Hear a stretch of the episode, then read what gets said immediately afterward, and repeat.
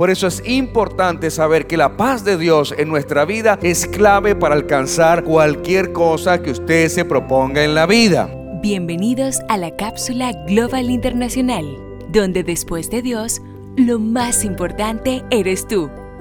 Por eso encontrar el equilibrio perfecto en esta composición del ser humano es clave. Por más que usted se enfoque en tener un cuerpo saludable, si sus emociones no están saludables, su cuerpo va a verse afectado. Y por más que usted intente llenar su vida desarrollando emociones positivas, si usted no alimenta su parte espiritual, sus emociones tendrán fecha de vencimiento. Por eso es importante saber que la paz de Dios en nuestra vida es clave para alcanzar cualquier cosa que usted se proponga en la vida. ¿A cuántos le dijeron tienes que estudiar para ser alguien en la vida? Pero ya yo nací y cuando yo nací ya soy alguien. ¿Cómo que, que tengo que estudiar para ser alguien? ¿Acaso el título define quién soy? Claro que no. Lo que hace no define lo que eres. Por eso la gente está muy enfocada en hacer y no en ser.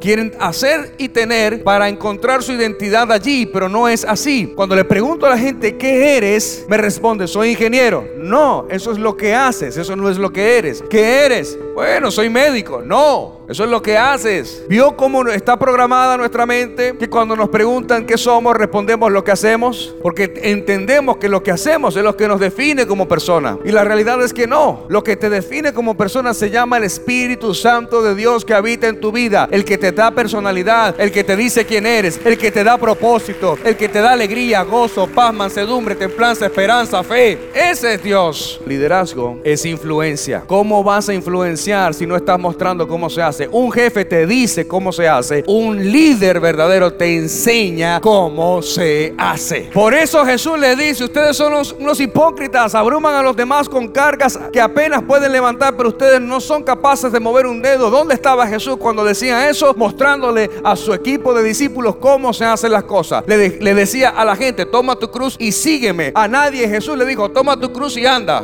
Ese sígueme implica, ve cómo lo hago, observa cómo es, te enseñaré cómo se hace. Le decía a Jesús, quédense aquí orando, voy a ir a orar y regreso en un momento. Por eso los discípulos le dijeron a Jesús, enséñanos a orar. No le pidieron, enséñanos a liberar demonios, enséñanos a hablar en lenguas, enséñanos a sanar a paralíticos, enséñanos a detener el mar como lo detuvo Moisés, enséñanos a orar, porque la oración es lo que provoca todo lo antes mencionado. No crea en alguien que te dice cómo se hacen las cosas, pero no te muestra cómo se hacen. Hoy día, querida iglesia, usted lo único que necesita para ser famoso es un teléfono celular. Y hay demasiada información en la calle, demasiada información en las redes sociales, pero hay pocos modelos a seguir. Y es muy fácil dejarte llevar por personas que se hacen mal llamar influencers porque tienen miles de seguidores en las redes sociales, pero que su vida no es un ejemplo a seguir. No perfectas, sino un ejemplo a seguir, un modelo a seguir. La autoridad es algo que te lo va a entregar el proceso. Es algo que te lo va a otorgar el desierto, la crisis, el problema, la situación, la circunstancia, el cortisol alto, el azúcar alta. Eso te lo va a entregar. Es ese proceso, la autoridad. Hablar de lo que tú has leído es fácil. Eso lo hace cualquiera. Pero cuando te toca hablar de lo que tú has vivido, eso cobra autoridad y eso va a ministrar el corazón de las personas porque la gente dice lo que él está diciendo. Yo puedo sentir en mi espíritu que es real y que está llegando a mi vida y me está ministrando, me está sanando, me está trayendo gozo, alegría, paz. Pasa mucho en mi vida que la gente cuando viene por primera vez y lo trajo alguien que lo invitó y me escucha predicar, lo primero que le dice, ¿tú le contaste mi vida al pastor? Sí, me la contó.